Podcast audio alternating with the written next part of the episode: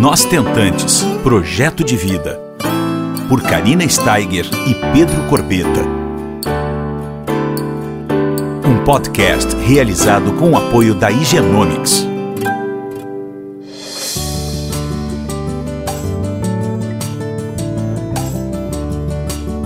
Olá pessoal, tudo bom? Nós estamos aqui mais uma semaninha juntos e hoje eu trouxe, vocês não imaginam quem, uma pessoa que está muito esperada. Esse podcast está muito esperado, hein, Márcia? Nós estamos em São Paulo. Uh, ontem foi o nosso encontro, nosso Antantes Projeto de Vida, aqui na capital paulista. E a Márcia foi uma das especialistas que falaram no nosso encontro. Foi bem bonito, né, Márcia? Tava muito bem lindo, legal. Muito lindo. E hoje a gente está aqui no Higienomics em São Paulo. Vim conhecer a sede né, do Paulista. E estou muito feliz que a gente está juntas aqui, porque a Márcia ela é diretora do Higienomics e ela é geneticista. Ela tem muita propriedade de falar sobre genética. Então a gente está querendo conversar contigo um pouco hoje sobre alguns assuntos específicos, que nem epigenética, e como é que o Higienomics ajuda na reprodução assistida nos tratamentos? Uhum. Então vamos começar pelo mais fácil, né? Como é que o Genomics ajuda nos tratamentos para a gente chegar na epigenética? Exatamente, é o caminho, né? Uhum. Karina, um, o Genomics nasceu né, dentro das clínicas de reprodução assistida. Hum, a gente sempre buscou, junto com a ciência, encontrar formas alternativas e testes para a gente conseguir melhorar os resultados da fertilização in vitro. Então, no começo a gente estudou embrião, depois a gente partiu para endométrio e hoje em dia, sim, a gente tem uma vasta é, categoria de pesquisas, sempre, sempre com esse objetivo, né? Bebê saudável em casa. E aí, uh, acho que um dos principais testes, e que hoje é super falado, e é o que aumenta assim exponencialmente mês a mês, é o tal do diagnóstico genético dos embriões, uhum. né? O que depende da biópsia, o que a gente falou bastante ontem também. Com certeza. Por quê? Porque esse teste está sendo tão falado, porque está sendo tão feito e porque tem aumentado exponencialmente? Por causa da idade de todas nós mulheres, né? A gente colocou outras prioridades na nossa vida e consecutivamente a nossa fertilidade vai ficando para depois. Fica comprometida, né? Fica comprometida. E a gente já nasce com os folículos que vão originar os nossos óvulos. Então, com 30 até 35 anos, é o ápice da fertilidade. Seria o momento ideal para todas as mulheres terem filhos. Mas a gente sabe que a realidade é bem diferente né? Tu mesmo. É, o meu caso é né? é bem a, prova, né? É, deixou, fez tudo, né, que queria, pensando na vida profissional, pensando em aproveitar e etc, e deixou para depois, né? E a gente tá vendo que essa história se repete. Cada vez mais, né? Cada vez mais. E mas qual que é o ponto, né? Quando os 40 anos batem, parece que a vida, é, é, ela vem num curso que é uma dinâmica. A gente faz várias coisas, não sei o que, trabalha, estuda, viaja, vai aproveitar férias, família, etc. E aí chega os 40. Aí bate o desespero. E bate totalmente. E essa história só se repete. De, de cidade para cidade, de país para país, de clínica para clínica, de paciente para paciente e de tentante para tentante. E qual o grande ponto quando os 40 chegam? É que os óvulos que a gente tem também tem 40 anos. E a qualidade deles já não é mais a mesma, e com isso aumenta as alterações cromossômicas. E o que, que causam essas alterações cromossômicas? Que esse é o grande problema. Causam abortos, causam tentativas de engravidar sem sucesso durante meses, durante anos, e também podem causar uma síndrome, né? O nascimento de um bebê com síndrome. Então, pensando em prevenir tudo isso, é que entrou a biópsia embrionária com a análise genética dessas células através do PGTA, PGS, para as pacientes. Então, uhum. hoje, a principal indicação para realizar esse teste é a idade materna de uma mulher. E quando a gente fala em idade materna, avançada, 38 anos, por incrível é que indicação. pareça, já é uma indicação, né? Por quê? Uhum. Porque a fertilidade vai até os 30, os 35, 36. 36 para 37 começa a balançar e ela despenca totalmente a partir dos 38. E aí começa a despencar, é como se a gente estivesse descendo uma escada. 35 para 36 é um degrau, 36 para 37 é outro, 38 começa já uns 2, 3 degraus, e aí sucessivamente os degraus vão aumentando, e quando faz 40, pá, tô descendo uma escadaria. Sim, tu imagina eu com 43, fui ladeira abaixo, né? Então, isso é muito pesado, né? E quando a gente fala de taxas, que até ontem a gente teve, né, algumas perguntas quanto a isso, as taxas de, de sucesso para obter um embrião normal depois dos 38, 39, 40 anos vai diminuindo cada, cada ano que passa.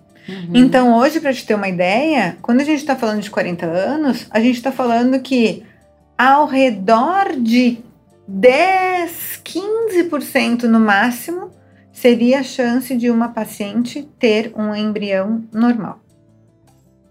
É.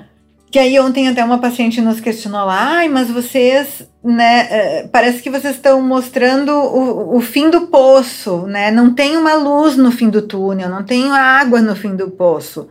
Não, gente.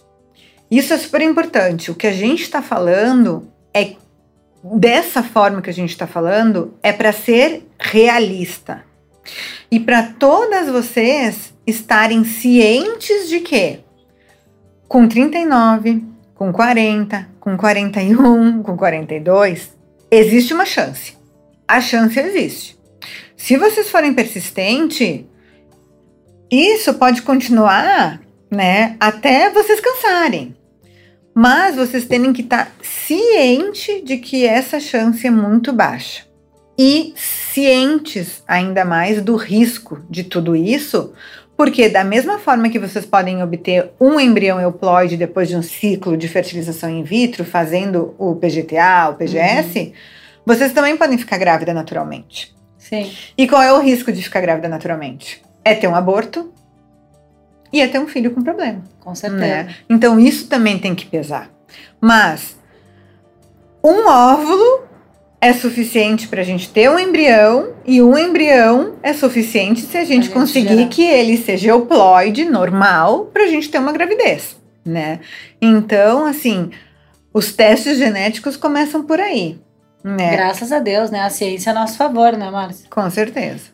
E aí depois, se tu for pensar, claro, nem tudo é embrião, né? Tem a parte do útero, tem a parte do endométrio. Endométrio, né? E aí também existem outros testes de parte endometrial que vai avaliar se aquele endométrio está receptivo ou não está receptivo, se aquele endométrio tem um ambiente, um nicho para receber e acolher aquele embrião da maneira que deve ser, se não tem uma infecção, se não tem uma inflamação, né? Se as bactérias que estão lá são estão na quantidade boa ou não, e aí sucessivamente.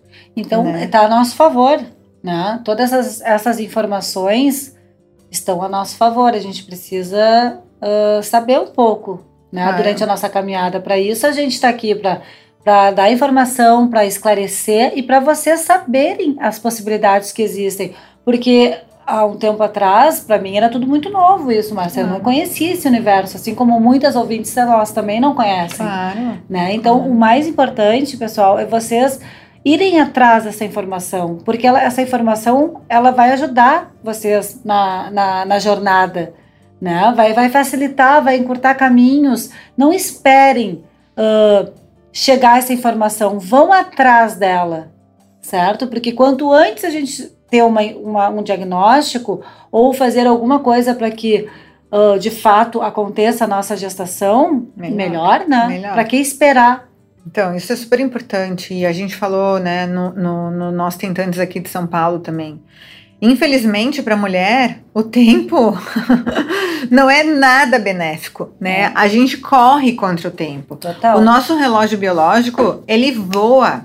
E é nisso que a gente tem que pensar para prevenir que tudo isso aconteça. É claro, tem vezes que é, a gente não tem muitas escolhas, né? E aí a gente chega nesses planos B que a gente fala, bom, fizemos tratamento, fizemos inseminação, baixa complexidade, fizemos fertilização in vitro com alta complexidade, fomos para um diagnóstico genético embrionário, fomos estudar o endométrio, o útero, e aí fizemos um check-up de cima a baixo e não encontrou nada, ou muitas vezes encontrou o quê? que a idade, a nossa certidão de nascimento era o maior diagnóstico. E aí que entra, né, a tal da ovo doação, que é uma opção que todo mundo precisa saber que existe também, né, Total, né, Karina? A gente está na batalha para desmistificar isso tudo, né, inclusive. Porque eu acho que uma coisa super importante, assim, eu vejo que quando muitas tentantes ficam sabendo disso, é como se a. Não sei, é como se uma bomba caísse em cima delas, porque é um tema tão pouco falado e é tão muito pouco. Velado, né? né? Mas eu acho que mais uma vez eu, eu bato no mesmo tecla. É, eu sei porque, né? A minha história é através da avaliação, então eu acho que a gente precisa uh, entender ela, Márcia. Né? A gente precisa entender o processo para depois, claro, se familiarizar e, e trabalhar dentro da gente né? Trabalhar uh, se, esse, se essa forma de parentalidade ela funciona para mim, para o meu marido, claro, né? Para o claro. casal, enfim. Uh, se eu me sinto confortável, se está tudo certo. E isso vai mudando com o tempo. O primeiro baque é o, inici o inicial, é aquele sai o nosso chão, assim. Aí depois tu vai vendo o que, que é mais importante, o que, que tu realmente queres. E eu faço muito essa pergunta para todas as tentantes que me procuram. Tu quer o quê? Isso me fizeram essa pergunta. A minha, a minha, rede de apoio, a minha psicóloga da época fez essa pergunta para mim. Então aí a gente vai se familiarizando e vai vendo com outros olhos, com olhos de gratidão, porque é a forma que a gente trouxe o nosso sonho para a realidade.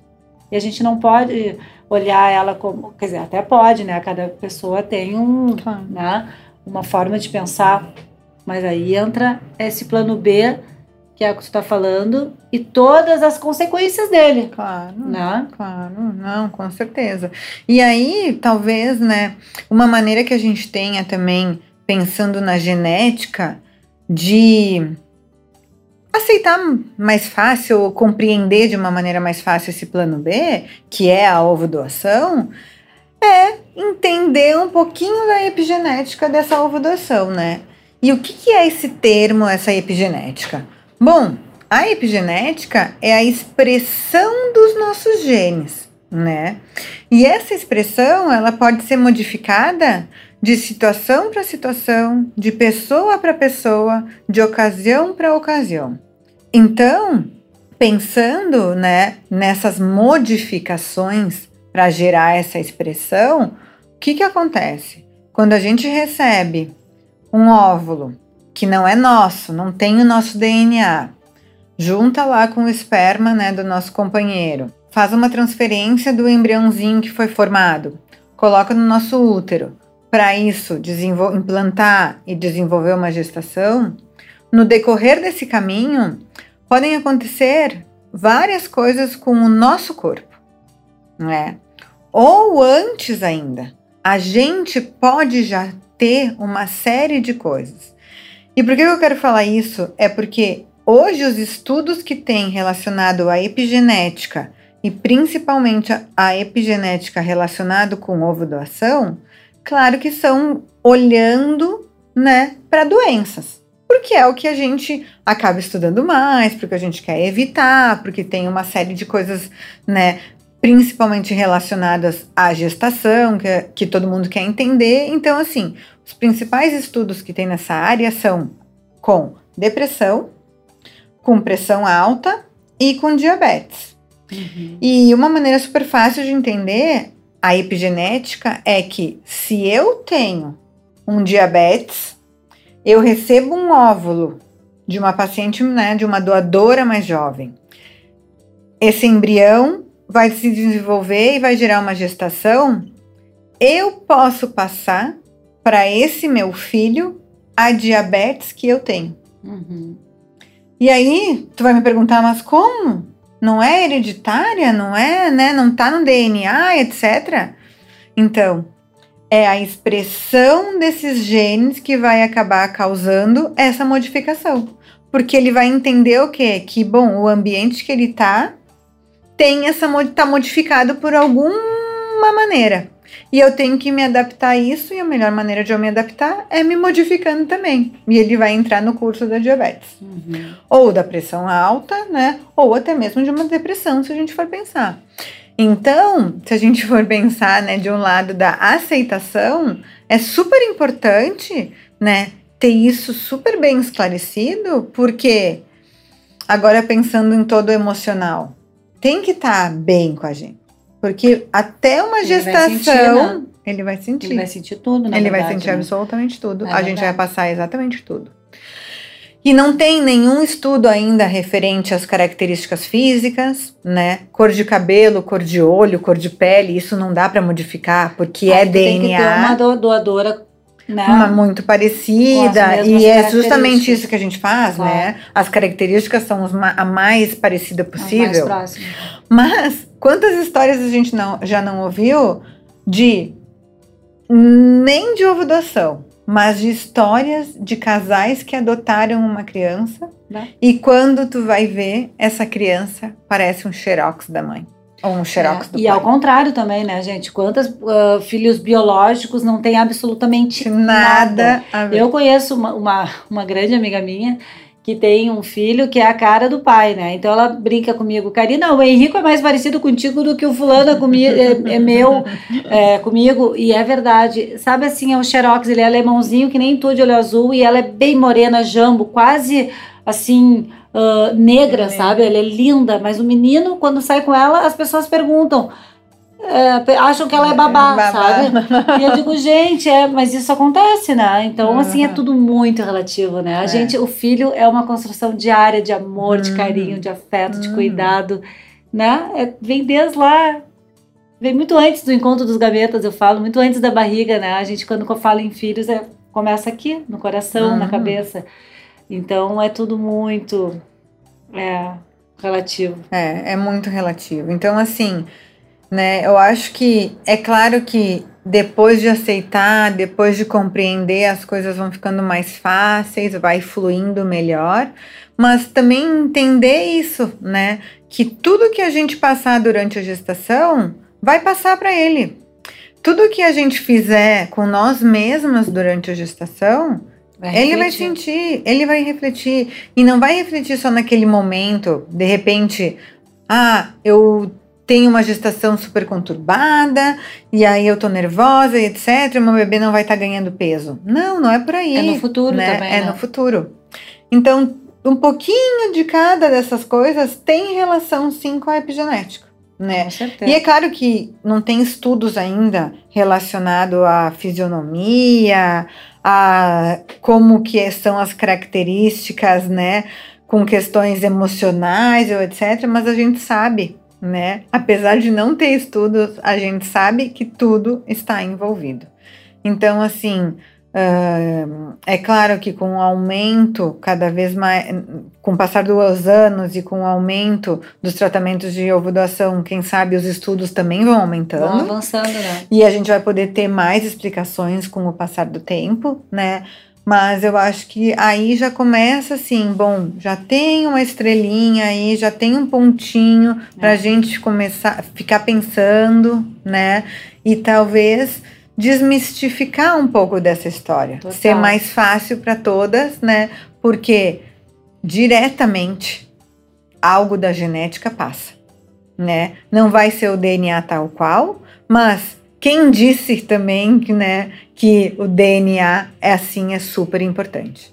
É, é verdade. E vamos torcer, né, Márcia, que daqui a uns 10 anos, quando o Henrico tiver 10 anos, a gente possa estar tá falando isso com a maior naturalidade do mundo, como se a gente estivesse tomando um chazinho em casa, né? falando da epigenética, falando de tudo com muita verdade, com muita uh, naturalidade, porque essa aqui é a nossa luta, né? Diária, assim. Isso a gente mesmo. falar sobre o assunto e desmistificar e levar a informação para vocês. Queria agradecer, Márcia, nosso bate-papo hoje. o prazer É foi Uma meu. bênção a gente estar aqui juntas em São Paulo. ah, no Higienomics, que é o nosso apoiador, né? Que por isso estamos aqui e fazendo esse podcast maravilhoso. E muito obrigada por vocês estarem nos acompanhando semanalmente também. Um beijo bem grande no coração de vocês. Um beijo. Você ouviu Nós Tentantes, com o apoio da Higienomics.